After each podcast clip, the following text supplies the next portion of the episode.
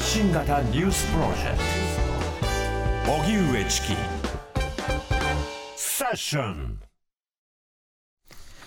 ここからは最新のニュースをお送りするデイリーニュースセッション。まずはこちらのニュースからです。政倫審は公開すべき。国会で与野党が論戦。自民党の裏金事件をめぐり、国会では立憲民主党の野田元総理が岸田総理に対し、政治倫理審査会の完全公開を求めるなど野党側の追及が続きました。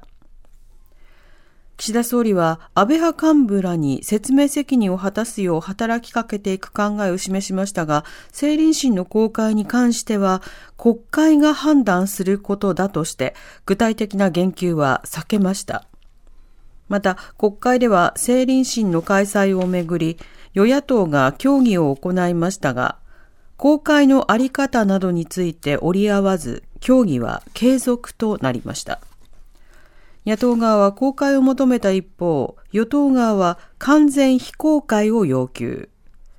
質疑時間をめぐっては、与党側が一人当たり45分を求めたのに対し、野党側は最低1時間半を求めました。一方、与野党は参議院の政治倫理審査会を明日開催することで合意しました。参議院で政倫審が開催されるのは初めてです。日経平均2営業日連続で史上最高値を更新。連休明けの今日、東京株式市場の日経平均株価は一時39,300円台をつけました。結局、前の営業日に比べ135円ほど高い39,233円71銭で取引を終え、2営業日連続で史上最高値を更新しました。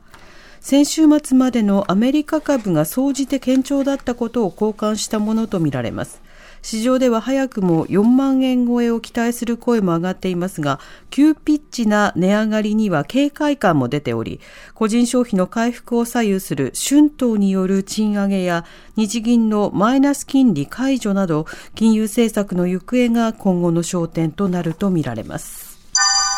ネタニヤフ首相、停戦案合意してもガザ南部ラファの地上作戦を敢行か。アメリカのサリバン大統領補佐官は23日に行われたイスラエルと仲介国、アメリカ、エジプト、カタールの協議で、人質解放と一時停戦に向けた案について、基本的な内容で合意したと CNN テレビのインタビューで明らかにしました。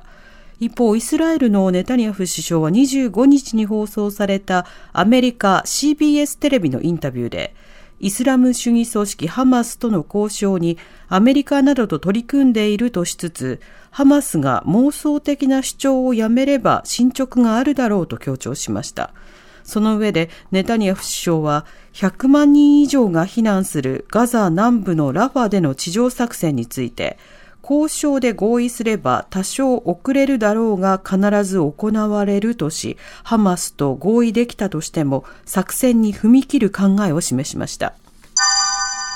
ウクライナ軍の死者は3万1000人、ゼレンスキー大統領が明らかに。ロシアのプーチン政権によるウクライナ侵攻の開始から3年目に入る中、ゼレンスキー大統領は25日の会見で、これまでにウクライナ兵3万1000人が死亡したと明らかにしました。負傷者の数についてはロシア側を利するとして明らかにしていません。ロイター通信によりますと、ウクライナ側が軍の死者数を明らかにするのは、大統領府長官顧問が2022年の末に1万3000人として以来初めてとみられます。また、ゼレンスキー氏は、ロシア軍が5月末か夏に新たな攻勢を仕掛けるとの見方を示した一方、ウクライナ軍の新たな反転攻勢については、計画はあるが詳細は言えないとしました。東名煽り運転裁判、懲役18年の判決。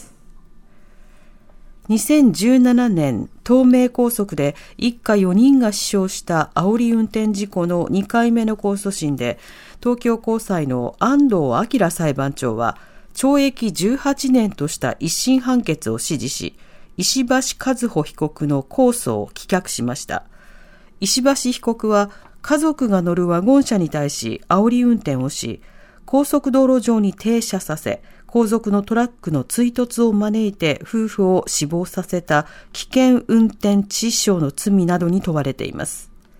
東名煽り運転裁判をめぐっては、2018年に横浜地裁が懲役18年を言い渡しましたが、その後、東京高裁が一審で違法な手続きがあったとして差し戻しました。その後の差し戻し後の裁判で、改めて懲役18年の判決が出され、石橋被告側が控訴していました。以上、デイリーニュースステーションでした。お知らせに続いて TBS ラジオショッピングです。荻上チキ。